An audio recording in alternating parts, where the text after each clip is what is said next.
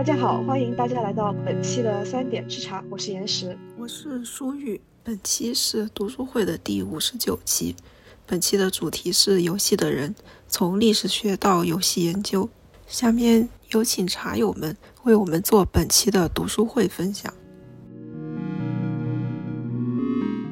嗯，今天今天我们讲的这个书叫《游戏的人》，我感觉这一本书算是，呃，但凡是要学游戏设计或者是对游戏的理论研究稍微有一点接触的人，都应该知道的一本书，或者说这本书算是一个比较。热门的经典读物吧，虽然我不知道是谁第一个把它当做是这样一个比较经典的读物的，但是我其实就一直很好奇，全世界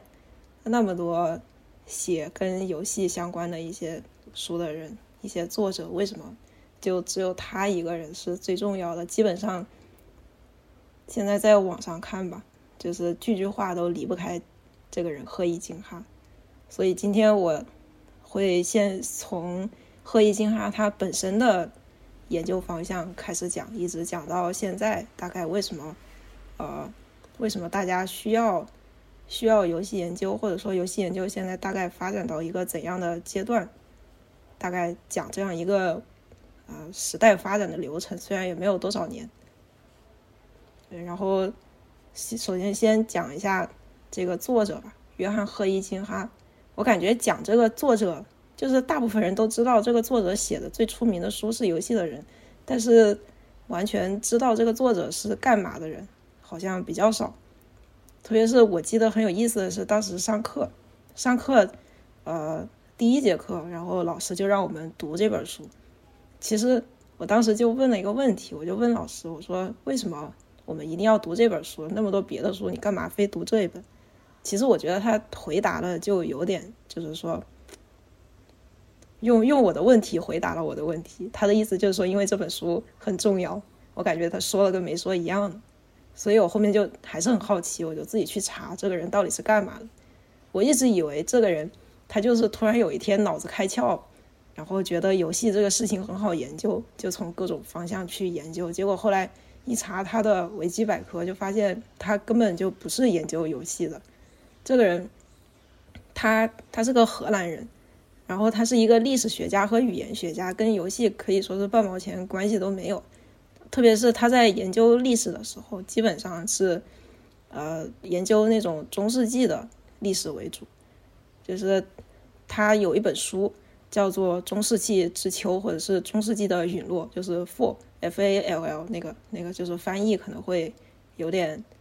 呃，有点不一样。它两种翻译都可以。但是它主要的内容，这本书主要的内容讲的就是说，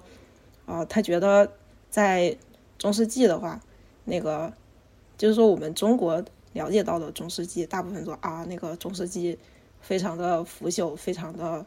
总之就是很烂。然后最后等到文艺复兴，所有人好像就赢得了，赢得了一种心灵的升华，心灵的解放一样，然后所有人都生活的很开心。好，好像对于我们来说，对中世纪的认知大部分都是这样的，嗯，但是赫伊金哈他讲的啊，虽然跟这个也没太差，但是他主要是深入深入到中世纪的宫廷的一些历史的事件或者说历史学的研究当中，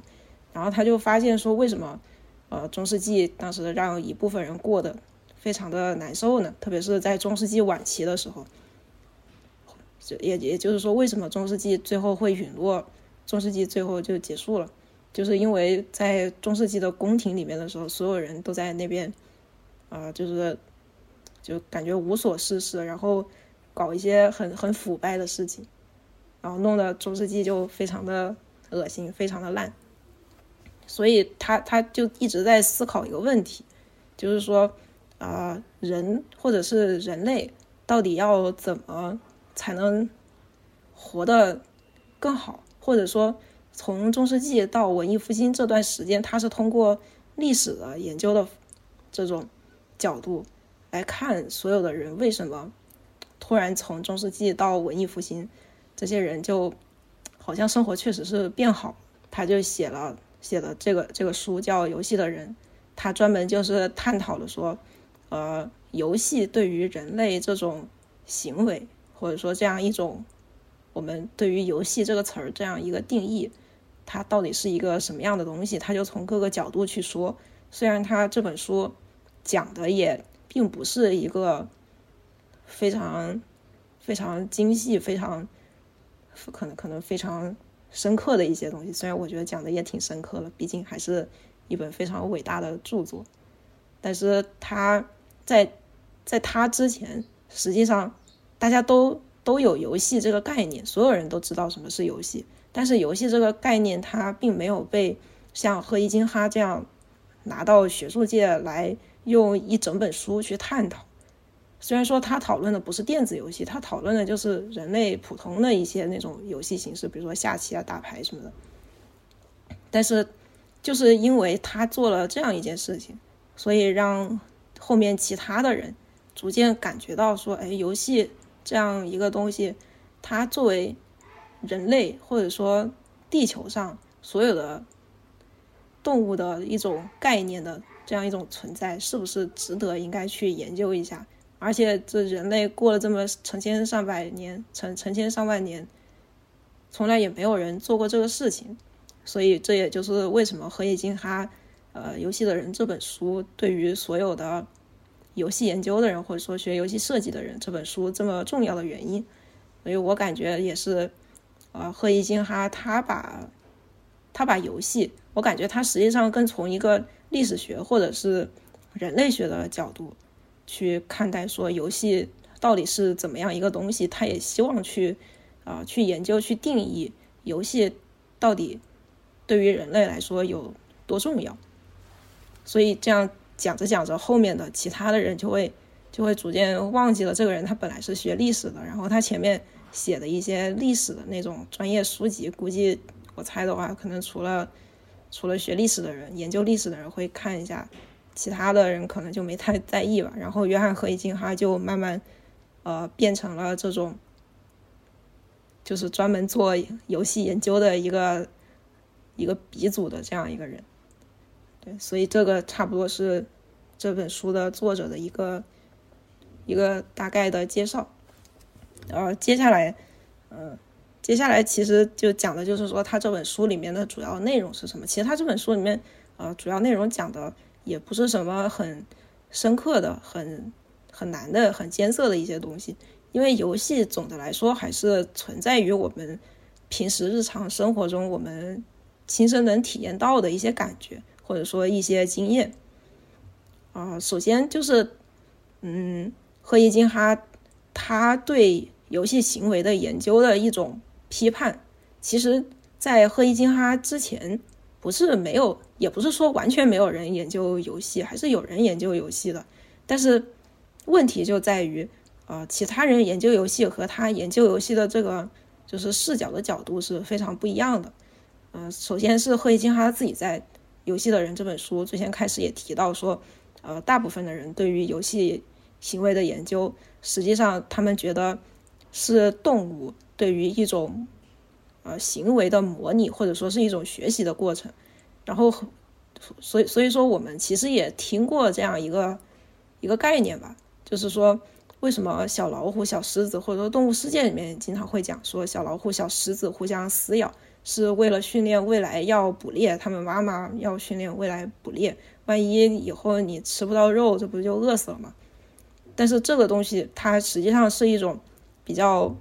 目的论的一种观点，一种看法，我感觉他是比较接近于功利主义的，而且也就是因为它比较接近于功利主义，然后我们再结合之前我讲的约翰·赫伊金哈他研究呃中世纪的历史来说的话，当时为什么呃宫廷里面那些人他比较腐败啊，比较比较混乱，弄得这个世界非常的动荡，其实也就是因为他们所有的行为。都是根据自己宫廷或者说教会啊，其他这些东西的，他们这些组织的利益开始算的，都非常的功利主义，完全没有人说啊是真正为了，就是所有人都是走了金钱，没有人走心，所以这个东西也是他极力想要批判的一点，他也不是很同意说啊所有的游戏行为它只是一种啊功利主义的东西，只是为了一种模拟学习。所以他他就后面就下了定义，说那那到底什么东西是游戏呢？所以他就认为游戏它是一种比人类文化更古老的一种东西，但是它又承载着人类文明。因为游戏我们在做游戏的时候，可能人类还没有什么文化这种东西存在，甚至是人类的语言或者是。一些很现代的东西都还没有被发明出来，人就可以玩游戏。就比如说，都都不一定说是人。像刚才提的那个例子，说小老虎互相打，你要说老虎它的它的世界有老虎文化吗？这个东西感觉讲起来有点怪。但是，就或者说再举到原始人的状态吧，比如说两个原始人，或者说两个猴子拿着两个棍儿在打架，但是也没有真的打，反正可能就是。打着好玩，你要说它是打架是一种文化嘛？好像也不太是一种文化，但是它确实是比文化更古老的一种人类文明的，呃，人类文明的体现。所以它后面给游戏的特征下了几个定义，一个就是说游戏是自由的，嗯，人类在游戏里面你基本上就是想干嘛就干嘛，呃，当然就是说啊，你你不太能那个。啊，现在的社会有一些规定，就是说你不能随便太过于激进的在里面乱搞。但是，呃，大部分情况下，因为游戏整体来说它是一个比较想象的世界，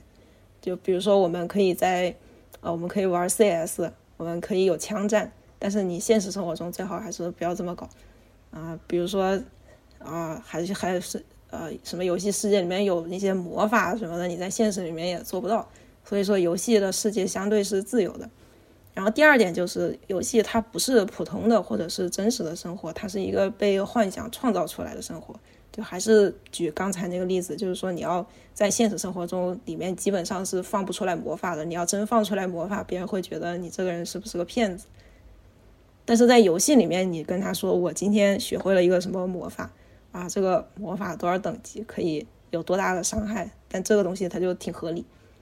呃，然后第三点就是。游戏它在时间和地点上，它是与普通生活不同的，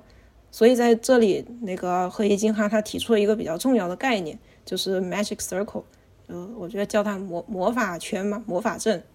就是说你在相当于游戏它是有一个非常明确的界限，和现实生活中有一个明确界限的划分，呃，你只有在这种划划分的界限之中。的一些行为和一些动作才会被叫做游戏。就还是举个例子吧，比如说，啊，我在那个 CS 里面打架，这个东西它就是游戏。但是你说在现实生活中，我跟一个人打，它就不一定是游戏。或者说你在现实生活中打要跟别人打架是游戏的话，那那你只有去参加那个拳击拳击比赛、拳击游戏。但是。拳击比赛的话，它也是只有在特定的场域，比如说要在那个拳击台上，它围了一个那个，就是围围了一个一一个面积在那儿，你要人在里面才算，你要出去了就又不算了。所以这个东西是属于一个啊非常特别的这样一个空间的定义。那么用什么东西来定义这个空间呢？所以这个定义的边界就是游戏创造的一种秩序或者游戏的规则，而且游戏自己本身就是一种无上的规则。因为游戏最终，你不管是什么游戏，它都可以被抽象成一种，呃，抽象成一种逻辑规则，或者说抽象成一种拓扑结构。就比如说像，呃，俄罗斯方块，俄罗斯方块的游戏规则实际上就是有很多形状不一样的块块从上面掉下来，然后，啊，如果你能组成一层，呃，完整的一层的话，那一层就会被消掉。这个东西就是它的规则，或者说。更简单的一点就是，然后我我们玩石头剪刀布，这这个比俄罗斯方块更简单。我们的规则就是，呃呃，石头可以可以赢剪刀，剪刀可以赢布，布可以赢什么啊？不可以赢石头。然后这这样这样一个简单的规则，它就是一个非常简单的秩序。正是因为有了这个秩序，才创造了我们玩石头剪刀布的这样一个规则的边界。所以游戏其实也就是这个规则规则本身。然后第五点就是说，呃，游戏它实际上是与物质利益没有关系的，它也不是能从中获得利润的。就还是举个例子，比如说我跟你玩石头剪刀布，我赢了你，我非常开心。但是我你说我赢了你之后，你要再给我十块钱嘛？那那这个东西就是说，它有点背离了游戏里面这种，我我个人是觉得背离了游戏里面这种相对来说就是娱乐一笑的这种，啊，这这种基本的基本的感觉，或者是说，你如果真的是谁谁赢了，谁就得现实生活中的钱的话，它就打破了前面提到的那个。第二点或者第三点，因为因为金钱它和现实生活是必然有联系的，它非常的真实，是多少钱你就可以拿这个真实的金钱换取现实生活中的一些物质，比如说我赢了十块钱，我就可以去买一杯奶茶。但是这个东西它把这个 magic circle 打破了，所以这个东西它就不能被称之为游戏。然后有了以上这五点，就是啊赫伊金哈对于游戏的一个定义。然后后面他就从不同的一些。呃，事件和角度去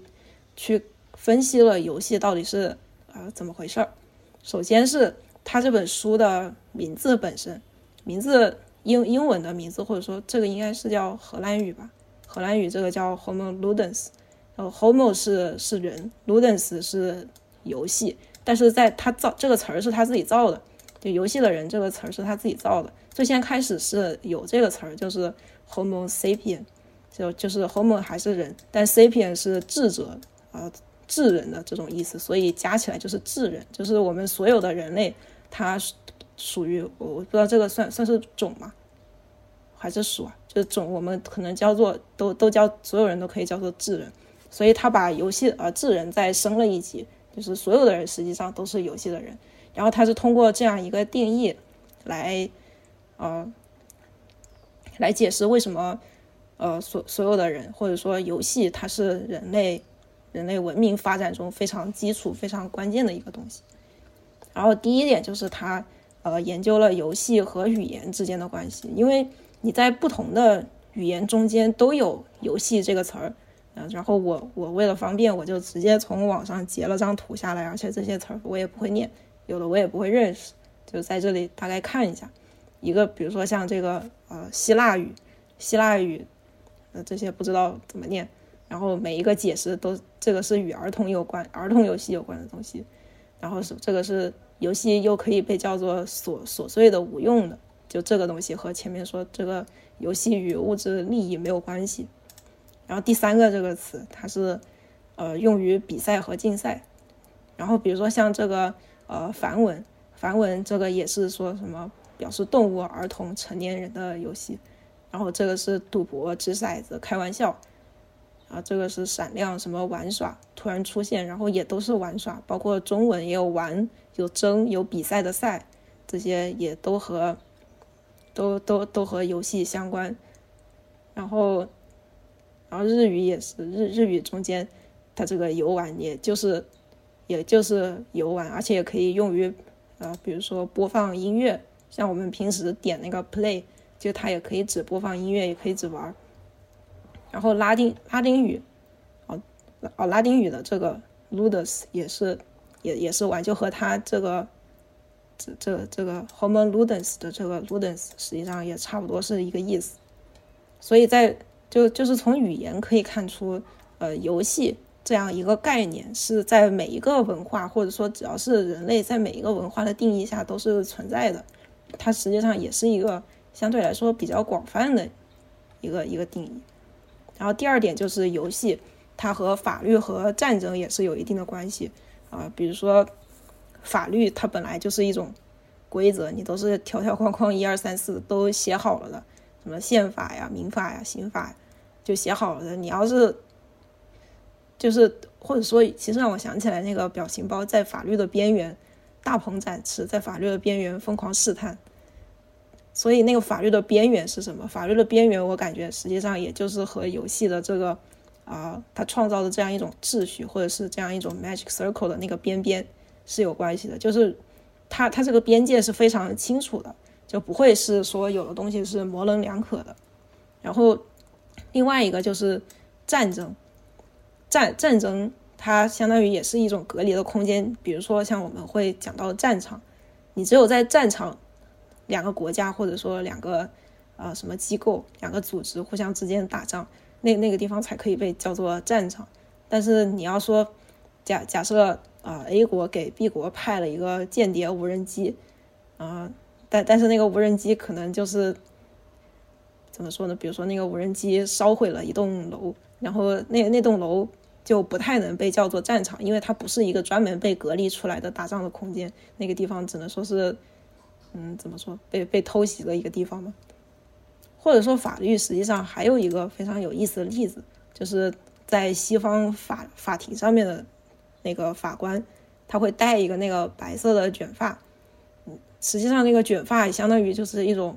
啊角色扮演，因为那个法官他如果不戴那个白色的头发，他相当于就是一个普通人，他可以作为他自己，但是他只有在戴上那个假发的时候，穿上他们的制服，然后手上拿个那个锤子，他才能那个时候他相当于整个人。就是，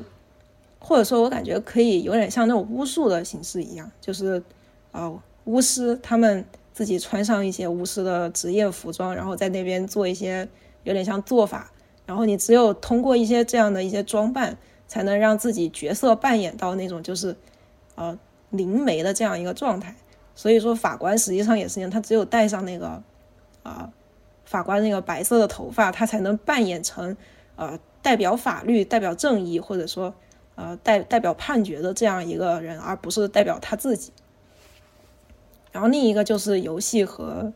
呃，诗歌或者说和戏剧之间的关系。这这个和戏剧我感觉就非常明显的，因为戏剧它的英语本来也就是叫 play，相当于就是角色扮演嘛。就我们玩 RPG，角色扮演，你自己也实际上是在参演一场戏剧。然后与诗歌的关系也差不多，因为诗诗词韵律，你中间有一些节奏，这个东西是你为什么能理解诗歌，觉得诗歌是有意思的，或者说听歌是有意思的，也就是因为，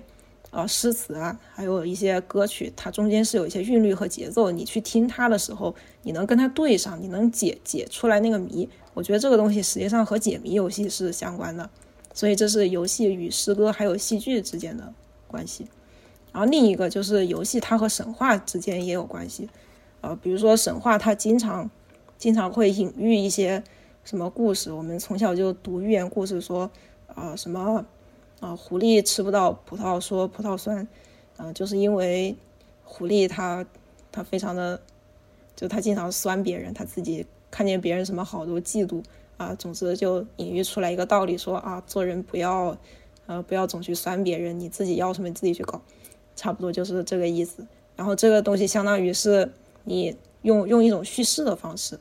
来形成一种游戏的感觉，你会觉得啊，这个隐喻的最后还挺有意思的。然后这里我就还是想提到前面我讲的说，呃，游戏研究里面中间有一个呃，在大概在两千年的时候吧，有一个非常大的一个分歧，就是啊，游戏界啊，游戏研究界他们会会会觉得说，呃，游戏。游戏这个东西，它到底是叙事性重要还是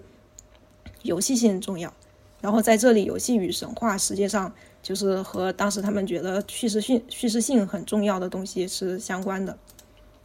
呃，然后最后一个就是游戏，它和哲学是有关系。呃，比如说像柏拉图啊，或者说其他一些古希腊的智者，他们在做一些呃做做一些逻辑推导的过程，就比如说什么啊，非死非死不动啊。什么，呃，或者是那个，那那个什么乌龟，乌乌乌龟什么往前总是爬什么什么距离的二分之一，最后它永远都到不了终点啊！这种东西，它它是一个哲学问题。但是有的哲学问题，它也可以被转变成游戏。这里我就举一个例子，我不知道大家呃玩过这个没有？就这个游戏叫 Everything 万物，就是说，就这个这个游戏就是说。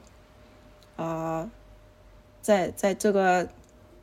在在在这个世界里面，你可以是一个虫，你可以是一个石头，你可以是对，就这个这个是个鹿还是斑马，你也可以是这个细菌，可以是任何东西。然后你可以就是你可以把你的视角变大变小，对，然后然后最后就可以从一个细胞慢慢变成变到那个呃变变变到太空里面去，变成各种很神奇的东西。然后他实际上就是在。在思考一个问题，就是说，那我到底是，我到底是什么呢？我到底是存在在这个世界里面，到底是一个什么样的存在呢？就这种比较哲学的东西，比较哲学的事情，实际上在游戏里面也是啊，也是存在的。所以前面讲的这些基本上就是贺一金他比较主要的观点，啊，其他的他倒讲的不是很多，因为他相当于是第一个吃螃蟹的人嘛，讲的比较泛，也比较比较浅显，其实也没有很浅显。但但但是后面有很多人的研究，实际上都是依据他呃之前开始的这样一个框架来搭建的，所以最后啊大概再提一下贺一金哈他的他的研究的局限性吧，因为毕竟他是第一个第一个做的第一个做这个事情的人，所以他必然有他的一些局限性，也是后后面的人后面做研究的人喜欢批判他的角度。一个就是这个批判的是最多的，就是说他是西方中心主义，觉得忽视了其他地区人类的游戏的文明，啊，我觉得这个也确实，因为就比如说像他讲到游戏与神话这个时候，他讲的都是可能欧洲的那些神话比较多，但但是他可能就比较少提到有东方的一些东西，你但但毕竟人家也不了解这个，我觉得这个就是能理解，但是确实研究的时候也需要。呃，用更广阔的视野，在全球范围内都看一看每个地方到底是怎么回事啊。然后第二点，它的局限性就是说，他他自己个人，因为他是学历史学和语言学的，所以他只能从历史学和语言学的角度去出发。就比如说像这个每一个语言中对游戏的一些啊，对游戏的一些词儿或者一些概念来说的话，啊，这个。这这个东西就是人家主营业务，所以讲的比较清楚。但是因为游戏，他前面也说，游戏本来就是一种比文化更古老的载体，所以实际上你要去分析游戏的话，从不管从哪个角度去分析，都有它的研究价值。所以他能讲东西太多了。但是贺一金哈只能说是算是开了一个非常重要的一个小头吧。所以后面还是我感觉还是会有更多的一些啊游戏研究的。作品或者说游戏研究的一些理论出来，就要看后面大家讲的都是一些什么。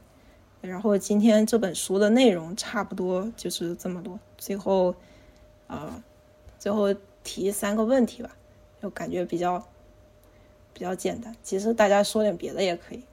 然后如果没有什么特别想说的，其实也可以讲讲自己的第一次玩游戏的时候，第一次这辈子第一次接触到。游戏的时候是什么样的经验，或者也可以讲说最让自己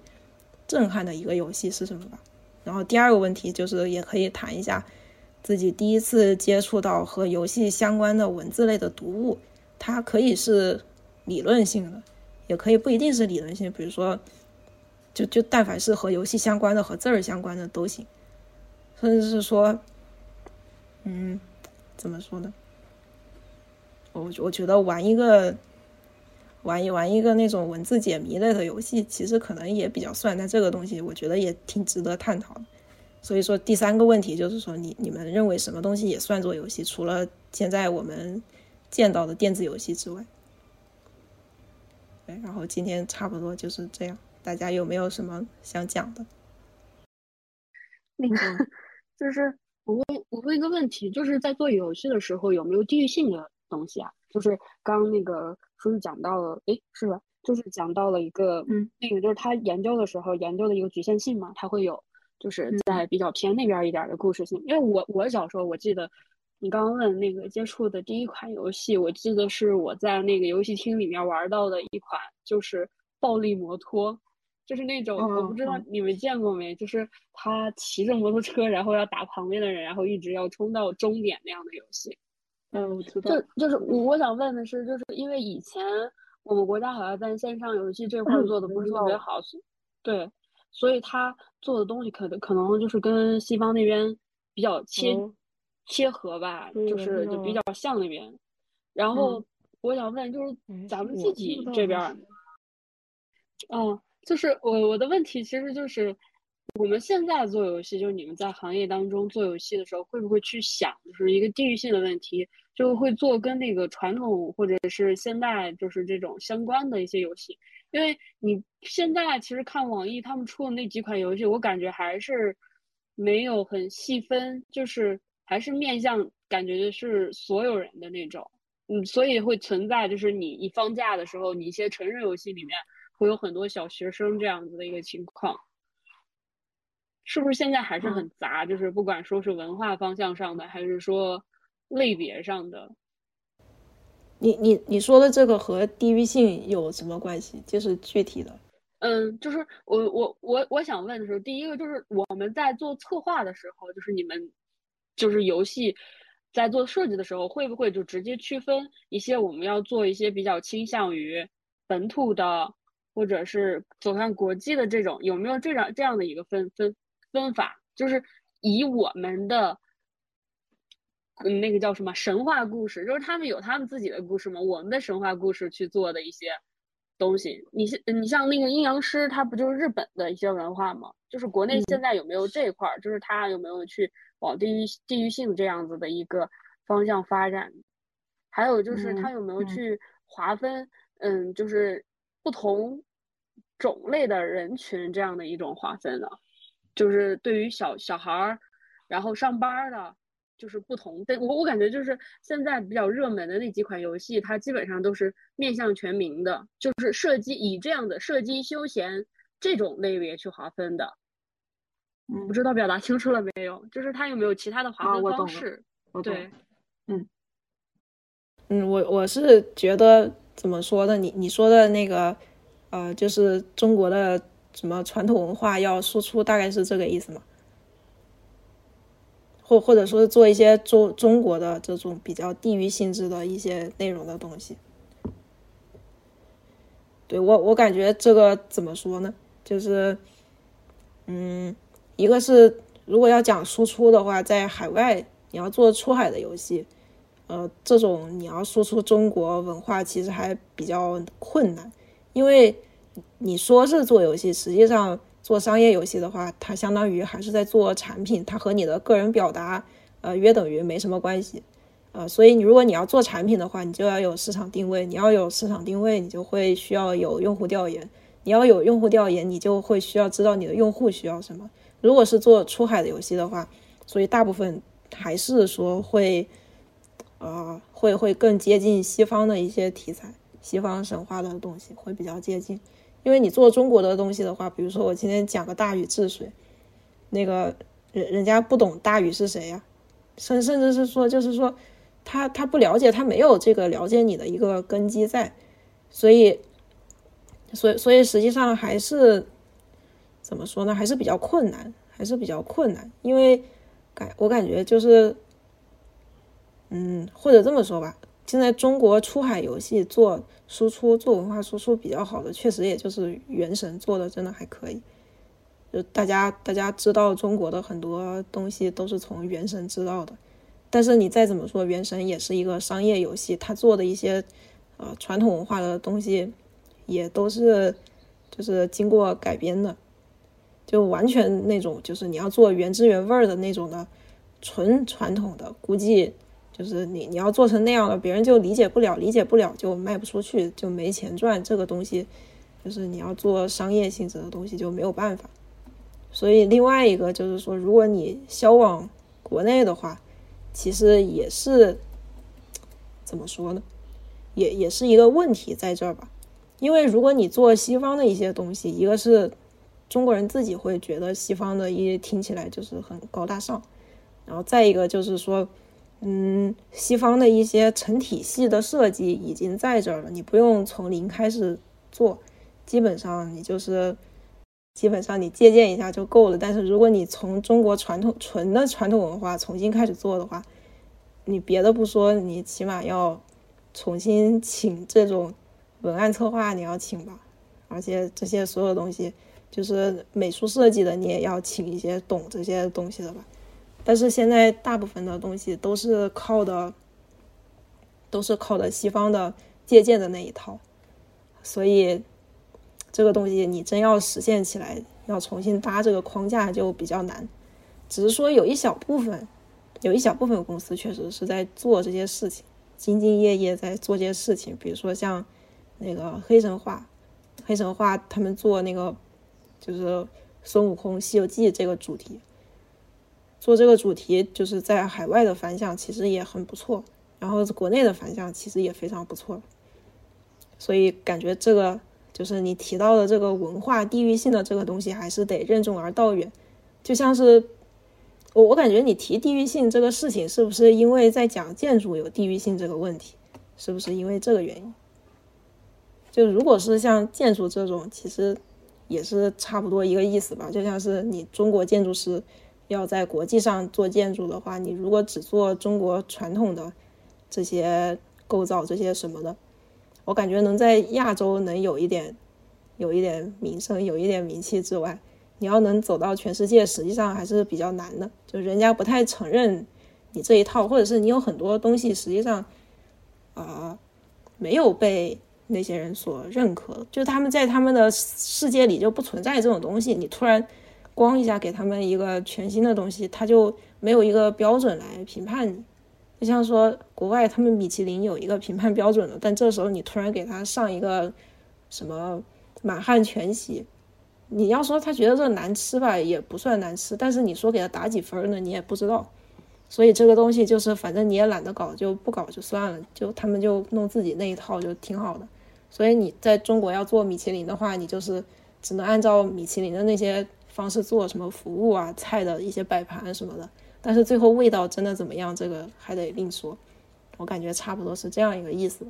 然后再一个就是，呃，讲这种全民全民类的游戏这个问题，这个这个现象吧。嗯，我感觉这个现象就是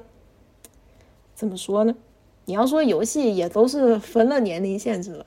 有的游戏比如说是十二加，有的游戏是八加，有的游戏是十八加、十七加，但是。但但是这个，这个只能说它是对年龄限制的一种大概的划分。嗯，那你要说全民玩的话，怎么说呢？就这个也不好弄，因为你在中国游戏实际上理论上是，现在不是有那个就是禁禁止游戏什么，就禁止青少年怎么玩游戏来着？是一个星期只能玩两小时吗？还是怎么的？反正就很少。很少，除非是你已经十八岁了，然后就可以随便玩。所以，所以这个东西就是说，理论上在中国的这种政策之下的话，应该是对于未成年人来说，就约等于是不能玩游戏。你说一周玩两小时，不就是约等于不能玩吗？就是给你两个小时打个那么一两局，然后就快乐两小时就结束了，就约其实约等于意思就是不太让你玩，你该学习学习去。嗯，所以我感觉，就是说，对于年龄这个限制，对于年龄的这种全民游戏来说的话，啊，就比较困难吧。因为现在小学生他再玩也都是因为拿了家长的身份证，就这个东西就是说是我个人感觉是家庭教育的问题。你再拿这个，这个就是社会的一些规规章制度去管。不好意思，我打断一下，我想说一下，就我感觉是，嗯。你刚刚没表达清楚，就是我的意思是，就是做游戏，首先把先教育这一块先放放放开，我们就不管它那个是否能够去，就是因为游戏的第一的要义不是应该是娱乐嘛，所以我我刚想表达就是那个，就是嗯，就我刚刚提到的阴阳师，就是最近比较火的一个这个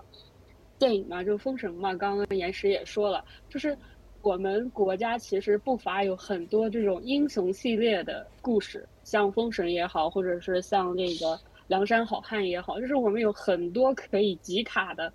这种故事性，但是却没有一款像《阴阳师》这样的游戏。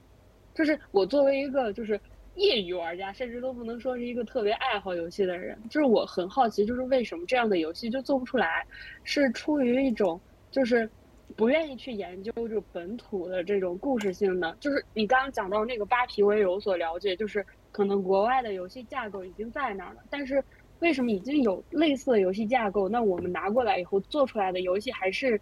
没有就是同等质量的东西，就甚至连这个方向都没有，是从最开始做策划的时候这种东西就被毙掉了呢，还是说就是这个就是真真的经过市场的实验性就发现这个东西就不行？我我是想往这个方向去考，就是想一下。还有一个就是刚才讲到那个，就是不同年龄层的这个玩游戏，就是可能，呃，就是我的意思就是，如果我作为一个游戏的，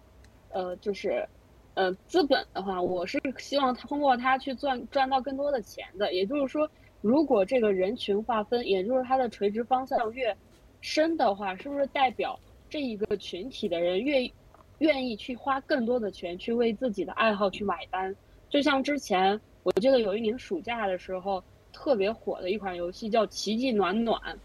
它跟其实。别的很火的、很大火的游戏特别不一样，它就是一个小女生去穿搭的一个，就是有故事线，然后穿搭的一系列的游戏，就是那个结构其实相对是比较简单的，但是在那一年暑假就爆火，然后我身边很多男孩子们都是往里面氪金氪了两三万的都非常多的，就是他们愿意去花这个钱，所以我的意思就是，你可以是否去划分。通过年龄，通过就是群群体，就是为不同群体去打造这种不同类型的游戏，是不是可能会扩宽一下这个游戏市场的面？就是不再单单的，就是我觉得现在最火的爆出来的，基本上就是王者啊、射击啊之类的比较热血的、比较男性化的这种游戏比较多一点。补充一一嘴啊，就贴一嘴，就是这个意思国家的刚刚那个问题。游戏对未成年的规则是每天两小时，就是不是每周两小时。然后还有一点就是关于建筑地域性啊，建筑地域性反而跟美食那个不太一样，它是它是被认可的。你你去看王树的东西，他当时能。在国际上受到认可，也正是因为它融合了现代的一些建筑语汇和一个很强的中国的一些材料地域性啊、乡土地域性啊这种东西。然后就补充这两点，你们继续。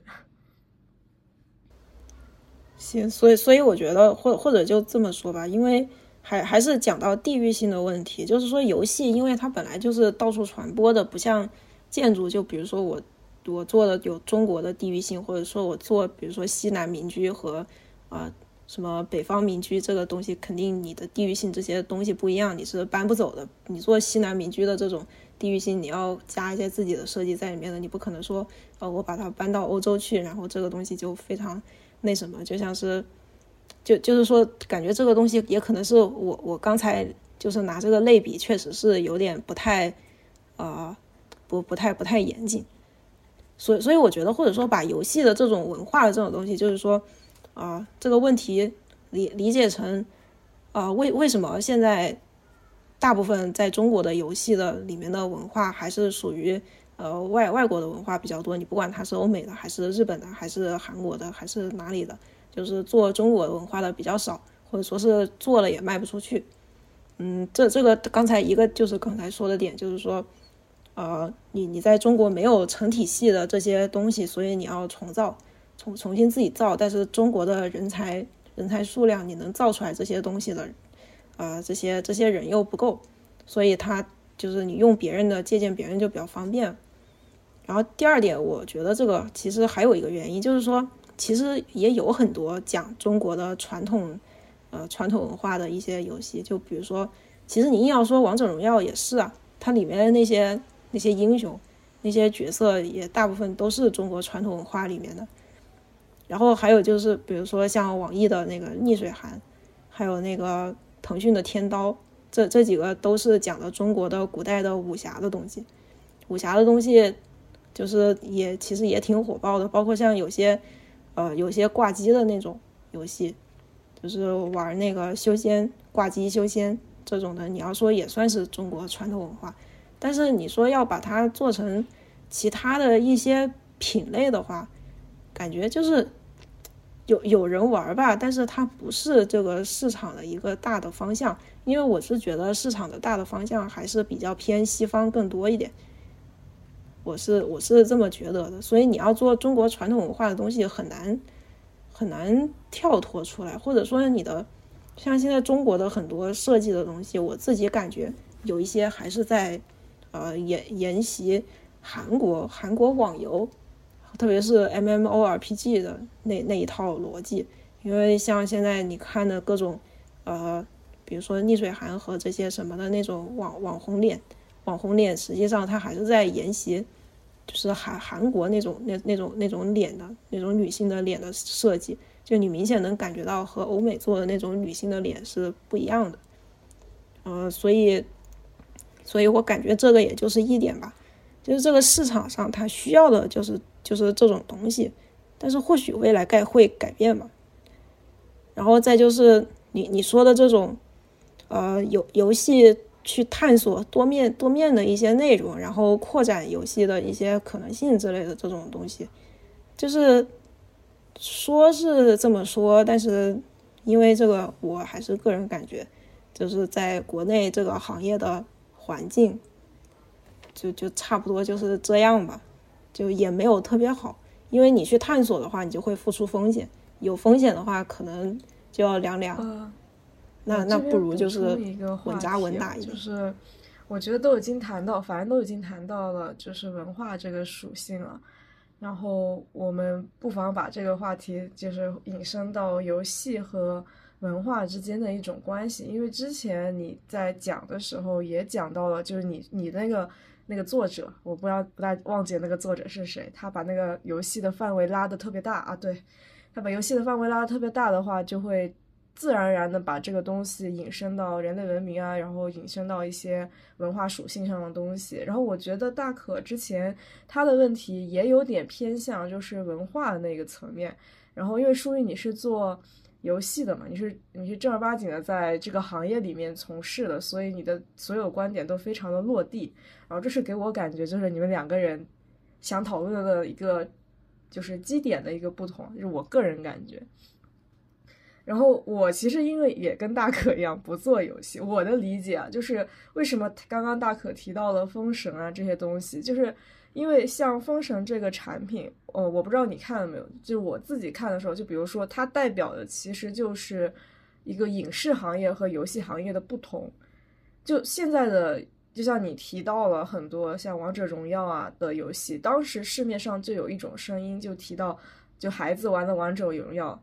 然后他对一些古代人物的理解，像妲己，像那个李白，就。李白可能还好点，至少语文课本里出现了。就有些人物，因为我自己不怎么玩王者，就里面有很多英雄人物，然后在他的那个脑海里面对应上的就是游戏里面那个人物，他并不知道那个人物的背景，不知道那个人物的时代，并不代表有孩子也不知道那个人物他背后代表的是什么东西。就这个符号，这个名字符号背后所代表的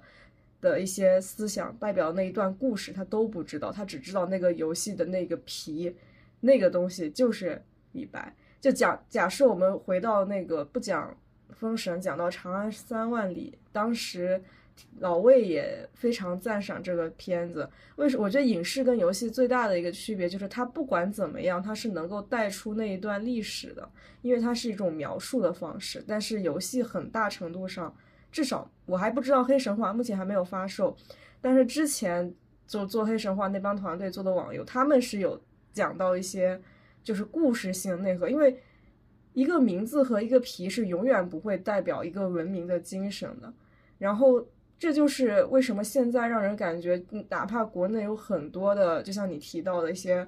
呃中国特色的、能够体现中国文化的一些游戏，但是让人觉得很纸片。我甚至觉得《剑网三》可能比《王者荣耀》更能体现一些中国的一些传统的语汇。就我个人的理解啊。因为我觉得王者荣耀它本质上只是给英雄贴了一层皮而已，就贴了一个中国的皮而已。嗯，这这也是为什么之前在网络上也有提到，确实网上有原神的粉丝抨击，就他们当时有一些不玩原神的人认为它是一个日本游戏，但其实它里面就是我们玩过是知道它有很多中国的语汇的，它确实是有，就是你会有这种感觉，就是游戏它对文化的传输力远远的弱于。呃，不是，它本应该是强于，我个人感觉它本应该是强于影视的，至少在我们在玩，比如说，呃，只狼这样的游戏的时候，就是你能明显感觉到他在表达日本人对生死的一种观念。比如说你在玩那个底特律变人的时候，你是能感觉到他们就是西方对所谓的起义啊这一系列的事情的一种看法，但是国内确实在这一块非常的弱。这这这一块，我是个人感觉，就是太符号化了，就他把所有的一些英雄变成一张一张名片，然后就没有意义。这对这对一些想看到一些更深层次的东西的人来说就没有任何意义。所以我非常期待黑神话，这点 再次安利一波，再次希望它赶紧上架。对，我我特别喜欢你用到一个词，就是期待，就是我也觉得。就刚刚那个说语表达，我觉得那是真的非常对游戏很了解的人才能说出来的一个状况。但是怎么说呢？就是我觉得它其实也透露着，就是我们对自己不知道是文化还是对于自己游戏行业的这种东西的不自信，就是好像是有一种就涉及到我们自己本土的东西，或者是我做出来这个东西可能就不是特别成熟，也不愿意去尝试，就可能这个东西。嗯，可能资本还是在控，就是运转是最后的一个一股力量吧。他们就不愿意去做这样的一个东西，就会导致整个，嗯，整个状况就变成了现在这种，就是大家。嗯，去拿一些比较成熟的东西，然后再去改造成，就像那个 胡一菲在做巧克力，就是把别人的巧克力融了，然后弄一套模具，然后出来以后就是我自己的巧克力这样的一种模式。但是别人的巧克力永远都是别人的巧克力，而且就我觉得市场大了，如果真的希望游戏行业能够更好的话，肯定会有不同的人，他喜欢黑巧克力，喜欢白巧克力，甚至喜欢自己做的巧克力这种东西。我我觉得是一种愿景吧，可能就是就是希望可能看到更多的，就是不同类型的游戏，就是可以让你在每天允许的那两个小时之内选择自己更喜欢的那款游戏，而不是就是呃随大流吧，就是大家都每天都是，如果你不玩王者的话，你可能出去以后就会少掉很多话题这样子的一个状况。嗯，对，是的，是的，所以，我我觉得可能是因为我刚才讲的太落地了，所以听起来确实是比较悲观。但是我这里再扯回来一点，就是为什么我从，我反正就是我我从很多期之前，或者说从第一期吧，从第一期开始，我一直都在讲游戏研究这个事情，因为就是说我我感觉你要让这个是整个的，就是游戏的环境，做游戏的这样一个环境有改变的话。我我还是觉得你要从底层的一些逻辑上来改，所以我这就是为什么我一直还想再继继续去做游戏研究的一个一个目的吧。因为但凡啊，虽然虽然这个东西就是我总是要吃饭的，我不能让自己饿死，我还是要去就是给商业游戏打工，这个是没有办法的事情。但是但但是我感觉你为了未来要发展的一个方向，游戏研究这个东西，我觉得它才是说是去能。相当于是从上而下的去影响，就比如说像呃刚才你们说的那种，就是呃我真的要做封神，或者是做一些中国本土的一些非常哲学的东西，非常就是思想思想内涵的东西。这这个东西是需要你从上而下，从先先先从高校开始改变，改变了之后，比如说你高校总有人头铁出来，呃我做一个什么独立游戏，最后火了，然后然然后大家可能又又都会照着这个。呃，叫什么？呃，流那个就是流行的东西去做，比如说像《原神》，呃，《原原神》它最先开始实际上也没有很被看好，最先开始各种各种骂，但是现在它在全球的一个业绩整体上还是不错的，所以我感觉就是说一一步一步的改变吧。我而且我自己个人是比较相信说，呃，做游戏研究是能改变现在。就是整个行情，你只能去借鉴别人的东西，这样一个很尴尬的局面。因为怎么说呢？虽然我自己也是挺讨厌那种说所有的游戏都是换皮游戏，比如说像刚才说到那个呃王者荣耀的问题，就是你说白了，它那个五 v 五的呃 MOBA 游戏，你就是和什么英雄联盟啊、DOTA 二啊这种，就是本质上没什么区别，只是说在玩法上有了一些改进。然后其他的英雄，你就是贴层皮。但是因为游戏你最终创造的东西还是说是属于一个全新的逻辑，呃，所以我感觉一个一个全新的逻辑的话，它实际上就是带有你自己，比如说做这个游戏的人他本身身上带的一些特质，就比如说像那个《智狼》，它是日本公司做的，它的制作人就是日本人，那他自然会带一些日本人对于死亡的思考这样东西，就是说它是你这个人文化修养本身，你做着做着，它就自动就融进去了。所以我感觉还是需要，就是从从上而下慢慢来做吧。因为你从下往上做的话，我自己感觉这个挺困难的，挺困难的。特别是在现在这样一个市场，就是游戏市场的这样一个环境下。其实或者或者说说白了就是说，嗯，游戏游戏去尝试也需要有资本，但是也需要有更多头铁的人，要需要有更多第一个去吃螃蟹的人。不一定，只是他那个符号语，就我还是觉得，就现在的东西，皮永远是皮，核才是那个应该表达的东西。对，所以现在的问题就是，你如果重新做那个，就是里面内核的东西的话，就成本比较高嘛。而且像中国的这种人力资源的配置，就是你能能做这样的人其实蛮少，真的很少。对对对。啊，不是影视，就是我是说，我觉得我说的我说的是游戏行业，游戏行业，你说的影视这个也是慢慢在发展的。就是你，而且就像一些故事反而是容易做的，只是现在没人做而已。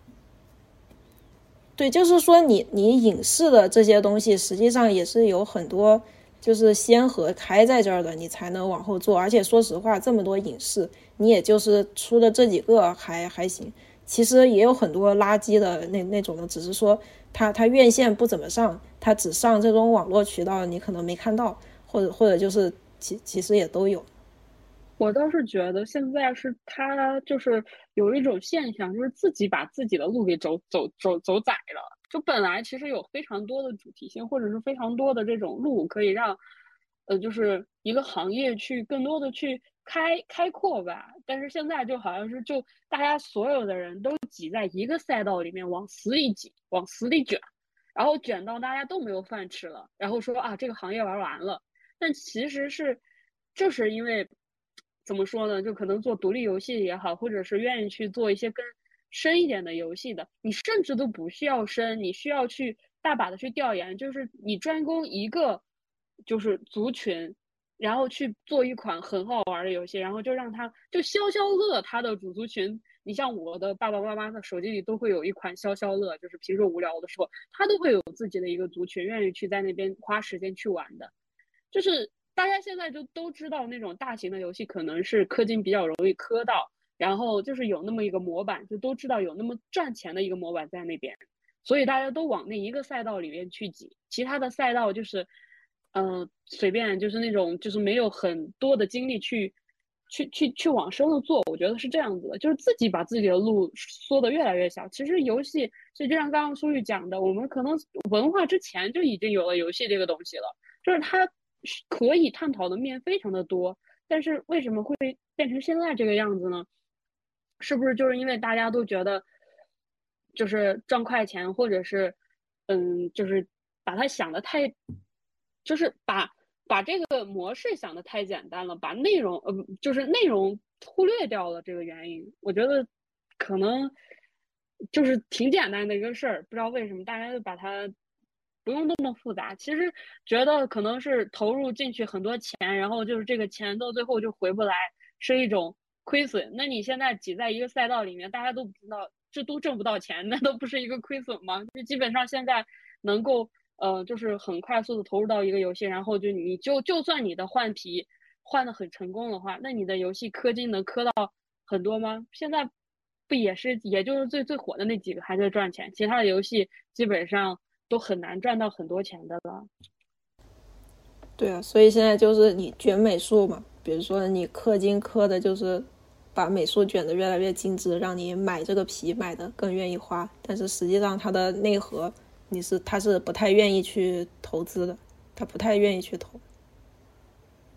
对，就是还是还是那种感觉，你你磕美术就不你卷美术，其实你可以卷美术，你的画面精致这种东西，我觉得。就是随着时代的更迭，你就是会越来越卷。你就是原来最开始很粗糙，然后到后面很画质很精美。你不管是就是大家都在往好的方向发展，为什么只有那个东西它停滞不前了，就不愿意去再去做了，然后就去卷其他的方向？你你美术再卷，你其他东西跟不上，它卷卷吧卷吧，就你一种画风，就我们都知道艺术有很多画风，你一种画风就算再卷，它也是在那个基础下。就是不断的去做一些，就是，呃，往深了的东西，或者是往细了的东西，或者是换皮的东西。就其他的东西，你看其他的板块全都不不去动，放着那么多，就看上去可能不是那么明显的一块肉，或者是不是那么明显的一块蛋糕，大家都不去切，不不不愿意去过去去找新的食物，大家都知道这里还呃，就是大家还没饿死，还有一块就是这个干粮可以吃，即便是这个干粮已经很难下咽了，不行，我们都接都要，反正这里饿不死，就是其他地方有肉，那就让其他的地方就是只要上线就是不会亏。我理解这个道理，只是我觉得他总有一天会走到一个连干粮都没有的一个地步，就是你总不能说。嗯，你说你说做大型游戏的人耗得起，那基本上下面的游戏基本上是没有饭吃的。对，或者说像你你这样说法，其实我感觉有一种就有点，呃，市场在倒逼这个，就是游游戏行业要去走走到别的赛道去吃别的蛋糕去。你你只能说是这样倒逼，但是很多时候怎么说呢？就是虽然我也不知道是什么原因吧，就是有时候倒逼逼着逼着。他可能就不做游戏了，他可能转头就去，比如说做做别的东西，干嘛去了？就是，就就是说，他他让自己转型，重新做一个新东西的概率比较少，比较少，而且能转成功的也比较少，我感觉。就是，呃，我我是觉得说，嗯，要要让游戏的种类或者说品类出现一些新东西的话。我感觉说你靠一个大公司去，呃，让自己产业转型，这个比较困难。你只能说是，像我还是举例子吧，像像米哈游这种头铁一开始就出来做二次元，跟别的这些当时还在还都在做写实渲染，一出来做二次元，然后头铁这样做了一个，然后成了。我我感觉只有这种情况才可能会就是打破现在挤在同一个赛道的这样一个就是。一一个一个状态，对我我觉得他是因为他当时想投铁的那个啊，对，就是因为他是第一个出圈的嘛，第一个出圈的，后面就有很多。那个时候真的是放出了豪言。对，我觉得某种程度对，但是现现在这个好像就是不知道算不算失败了，但是好像。那个主主机我忘哦，好像是 PS，呃，好像是 NS 上面那个，现在到现在还当时他只要放出那样的宣传和他的那个雄心壮志，足够给他带来关注了。啊，对，所以还是靠黑神话的时代了。是的，是的，所以你还是要靠靠这种就是。全新的嘛，你像你还有，如果他一开始的定位不是二次元的话，那他在这个市场上挤下去，你觉得他能那么快就想到就就打那么漂亮的一个，就是就是那么快的就挤进这个市场里面吗？对，我就想说，就是这个东西，你一开始的定位，你可能就是你，包括你其实学习国外的话，它其实热款的游戏也不单单指那一个方向，或者是就是它可能面。还有很多，你可以拿一个比较成熟的东西过来，继续把它往往好了做一点。我觉得是这个样子，就是不要挤在一个赛道，还有点纠结这个事情。现在我感觉大家根本游戏，就是那个游戏可能无法复制吧，就是复制性和传播度没有像现在这种市面上那么高。一个是太武绘卷，然后还有个什么中国式家长啊，当然他们出现了以后，也出现了很多仿品，但确实它的那个可。大量复制性没有这么的强，我我是这么理解。就有好东西，但是玩的人不多。其实现在中国的市面大部分还在玩手游。对，所以他他那种对对，就你说到最后，实际上还是单机游戏你没有办法赚大钱，这个东西是肯定的。你单机游戏赚不到多少钱。但是我在国外也是同样的定律，你要你要赚大钱的话，你只有做那种有内购的。什么农场？《露新露谷物语》那个是真赚大钱啊，真的得火成那样，那个是真的赚大钱，而且不是那个制作者只有一个人嗯，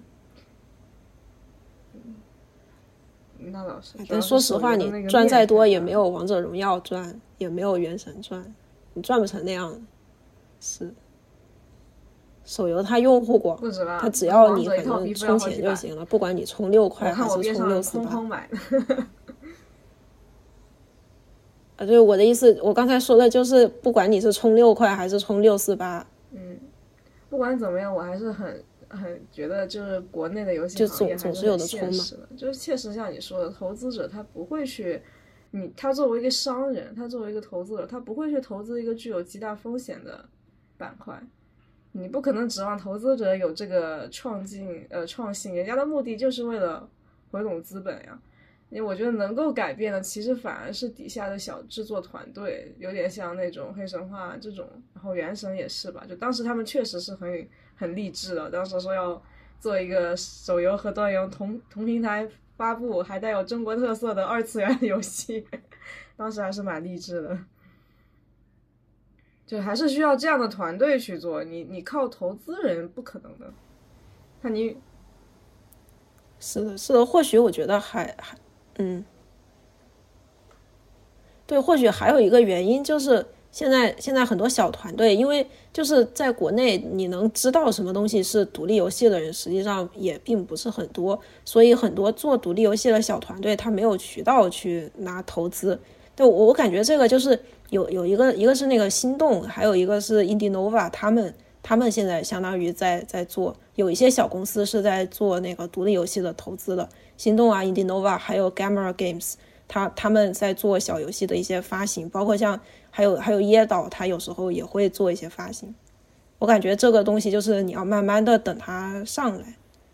因为有的游戏游戏你太小了，你没有发行，你也卖不出去，我都没听说过你这个游戏是什么。不管你是出海也好，还是做国内的国内市场也好，大家看不同的赛道嘛，就是你想要像王者和。像原神这么赚钱很难的，人家也是一个大公司啊。虽然那个现在的那个原神已经，也当时不是大公司，但体量不到，但人家至少是公司量级的嘛。就是如果是你你想拿小蛋糕，但是只是一个小团队，是完全可以的。就比如说当时我看那个做《新露谷物语》的，他不就是一个人在做嘛？那他赚过来的钱都是他自己的，这不比公司赚多了？是的，是的，是的，但但是也就是说，不知道他当时，呃，找的那个发行商是什么？因为这种东西你纯靠自己一个人发行没有用，除非是要么就是你自己去网上去做社区，要么就是啊，总总之这个东西其实就是你要把它宣传到让大众都知道，也不是一个简单的事情。新游戏如果是在那个榜上前多少，他就帮你发，就但也不算是帮你发，就是你只要是那个榜上多少，你自带的就有一定的流量。对对对，相当于是这样。然后他那刚好，因为《星露谷物语》它开发周期很长，因为一个人做嘛，一个人做，你要做一个这样的游戏，那那个开发周期就不用想，很恐怖。那个人也是蛮厉害的，我觉得 就是 有一点有有一点超脱于常人的毅力，真的。然后他成功了。是的，是，所以独立游戏一个人一个人做还没有投资。真的挺难的，就是挺难的。基本上这个真的就是为爱发电。但确实，现在新露谷就是在线时长也是非常恐怖的，也非常成功。是，但是说实话，这全世界这么多游戏，你能像他这样拼出来的也没有几个，大部分还是死了。说实话，当时不是做那个太武绘卷，他也不是说一个人做，也是一个小团队。但其实我玩了那个游戏还不错，当时确实是火了一把。然后我觉得其实不一定非盯着手游嘛，就手游，嗯，普遍来讲，确实它的受众很大，但这边也比较挤嘛。你之前有也有，不过现在我估计去做夜游的少，已经过了夜游时代了，确实是。哎，所以所以这个东西还是需要我我感觉一个是就需要各个方面做吧，一个是就是。底层的玩家，大部分玩家需要知道有更多的游戏存在，因为实际上你现在出去问问问一下，即使是说你在游戏公司里面，有时候问别人说啊你玩什么，基本上还是属于那种，就是除了手游之外，然后玩就是那个英雄联盟、Apex，然后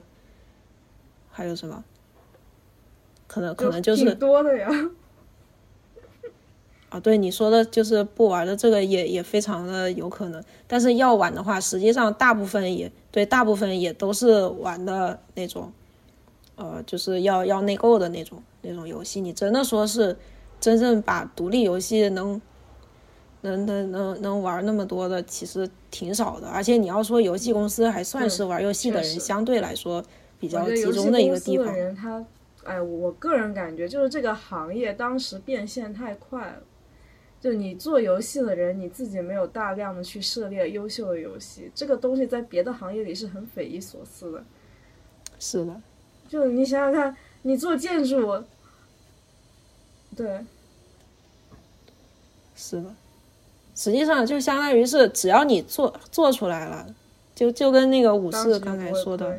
一样，对对对，你只要做出来了，基本上当就是就即使再被骂，反正还是有钱拿的。中国这个人口基数还是很大，市场又很大市场很大。是的，是的，而且再怎么说呢，我感觉还是说电子游戏吧，特别是独立游戏这种东西还是不是属于一个非常主流、很支支持的东西。我当时是真的不能理解，我觉得游戏是一个，就是比较，呃，怎么讲呢？就挺挺娱，虽然它是个娱乐方式，但它承载的东西特别多。那可能是我以前玩的游戏比较偏独立游戏，然后上班了以后下了点手游，啊、确实是很浪费时间啊，我觉得就是在消磨时间。对，但但是它就是要让你浪费时间。如果你真的要花时间认认真真去玩，你会觉得累。大量的时间去放这里面，其实就跟放到抖音里有什么区别？跟打赏主播就没什么本质上的区别。就是，嗯，我觉得还是因为良莠不齐吧，这个市场里的产是的品。对，所以也一个是就是整个社会的文化需要被需要被改造，再就是我感觉需要更多的像呃就是一些独立游戏的发行商需要更多一点，让一些独立游戏制作者或者说小公司能有机会。一一个是有机会能获取更多的技术，因为为什么有时候他们做不好，也是因为就是说，人家心倒是好的，大家谁不想做好呢？都那么爱游戏了，肯定还是想做好的。一个是技术问题，就是他自己引擎技术啊，包括其他的一些技术他达不到。再再一个就是设计，他们很多人就是说，嗯，想法和思想思想上的东西还是需要接触一些更多更广的东西吧。这些东西你都需要去拓宽，然后再就是市场需要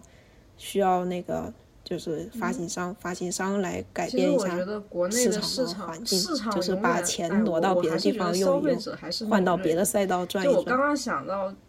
就之前那个兔子叫什么来着？哎，我一时一时半会儿脑子绕不过去了。你不是也玩过吗？然后还有那个这几个比较中国团队做的比较好的游戏，其实他们刚出来的时候都挺火爆的。对兔子什么兔子对对对，就是那个钢铁兔子，叫什么来着？啊？那个什么拳呃铁拳想不起来了那个叫什么？但我觉得那个游哦，戏火火炬城做的挺好火，炬城确实做的挺好。什么什么火炬城？就是有好东西，而且他们在市场上得到了很好的反馈，但是还是有很多人前仆后继的去做一些很奇怪的贴皮游戏。没事没事，就我们还只是表达一个从业余的角度啊，就表达一个对美游戏美好的期待，希望它真的能像影视一样走的，就是出现很多优秀的作品。其实不一定非要是，就现在感到感觉讲到中国。就非要讲那个什么呃黑神话，讲那个太武绘卷，就没必要。其实有的时候你去看那个，哎，我又忘记那个兔子，真的，我当时为什么会忘？对对对，我当时还关注了他们的公众号，叫什么什么名字都给忘了。什么火炬城啊？我看一下，然后还有很多你可以讲中国故事的叫什么一火炬些城游戏，其实绝对是有的。就比如说，不是只有像《长安三万里》和那个叫什么那个《封神》才叫中国的中代表中国文化的影视，其实有很多。就比如说像韩国，他拍《熔炉》，那《熔炉》它就是韩国，就是你可以拍现代的火炬城，暗影火炬城，对对对。然后你可以去拍现代的一些呃故事，你可以去拍一些，就其实你只要用心哦，的去做城，，对，它的那个游戏里面很多方方面面折射出来的就是中国的一些价值观。对你，你你只要用心去做，你哪怕做一个西方的故事，你折射出来的东西内核却是中国，所以我才说内核是最容易做的，皮反而你还要花很多的成本去投入去做一个中国的皮，还做一个西方的皮，还是东反而你认认真真的去做里面的一些细节的时候，就你自然而然带出来的那些思考就是中国的东西。就比如说那个黑魂嘛，黑魂不就是做西方的故事，但代传的是日本的文化。是的，是的，但但这个东西还挺任重而道远。其实我觉得这个就跟现在影视跟那个游戏就很像，就是一波人做单机，就是他们想出好的东西，然后一波人做手游，就是想要快销，这不就是影视现在也分了嘛？就是流量那一块和那个就正儿八经想拍好东西那一块的，就明显已经分开了，他们就不带着一起玩了。你像现在封神一个流量明星都没有，费翔算吗？费翔应该不算吧？对啊，然后然后流量呢就纯走流量，就一看就是流量剧。然后那种我不走流量的，里面就基本上就不带流量明星玩，就就他们已经完全分开来了。你你不要说那个封神，其实之前也很像，像八角笼，然后像那个当时我不是药神，就很明显，就我要拍一个很严肃题材剧，我就不是要去讨好那些小迷妹、小迷弟的，那我就完全不用，我就想好好讲故事，因为你流量明星我要投钱的呀。我要投大量的钱去供那些流量明星，去供那些资源，那我还不如就把这些钱去培养新人，去培养一些正儿八经给那些正儿八经演戏的人，他就是想要出好作品然后有些人我就是为了赚钱，我就不想要好作品，我就是最低的投入，啊，其实投入也不低，因为你请流量明星也不是很低，但是我就想花最少的力气赚赚一定范围内比较多的钱，那我就去投流量明星、流量剧，然后那个就跟你现在去投一些普通的。市面上的千篇一律的手游是差不多的一个意思，就慢慢的市场会选择的，就是如果市面上全是那样的手游，那真的想玩好游戏的人就慢慢的会选择放弃手游市场，就不玩了。像我现在手机里已经没有游戏了，没必要嘛，还占我空间，也不会给我带来什么快乐。就是我也不会充钱，我觉得他不配。就是很多我下的游戏，我觉得它不配让我充钱。但肯定会有人为他充钱。呃，对。对，所以你就走的是反方向嘛，让你焦虑的，干脆就卸了算了。但是有的人他就是，其实我觉得充值就是制造一种焦虑，让你觉得。我必须要充钱才能达到一些目的，但是你觉得，因为你已经玩了其他的游戏了，没必要了，就了算了。空洞骑士多好玩，我都已经玩二三周末了，我都比投在那里划算多了。是，那个又不贵，好的游戏其实一点都不贵。是的，其实你买最贵的单机游戏，可能现在五六百块钱，实际上都比那个六四八。那你看，你要是在 PC 上买，你在那个，说实话，四四五百的游戏真的很少，真的很少。索尼啊，对，那也基本上索索尼现在 PS 五的游戏是最贵的，你有五百多的，但但是 NS 对，但是其他比如说你买 NS 的或者其他的一个游戏，说实话，基本上两三百、三四百真的顶多了。哇，对啊，就三四百就顶多了。反正它最后就会分化掉。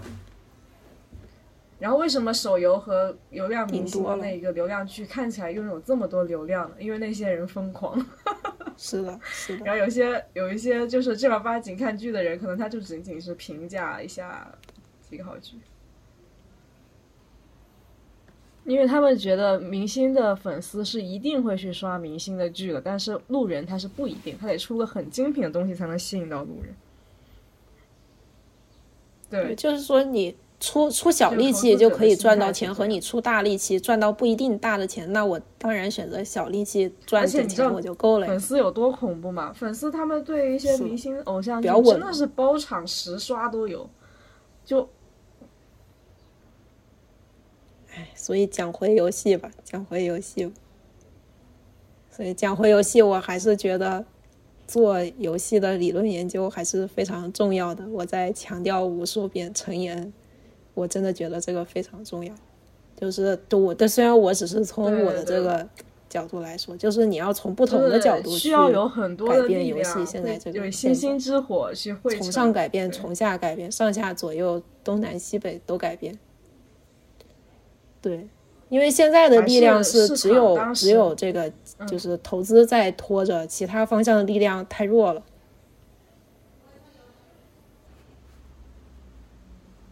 而且我觉得会好的，是的，是的。所以有时候一些前景和方向，我觉得需要用一些，就是说，呃，你你能发声的一些渠道来做，就比如说像那个媒体，它是一种渠道，或者说像那个资本，它实际上自己也可以是一种渠道。然后我现在做的是，我觉得学术界它也是一种渠道，相当于从不同的渠道来来让他就是百花齐放，他能做的东西就更多一点。现在实际上你真的要说所有的人难道不想做好游戏吗？你在这些有有很多什么手游啊做的很无聊的游戏的这些公司里面，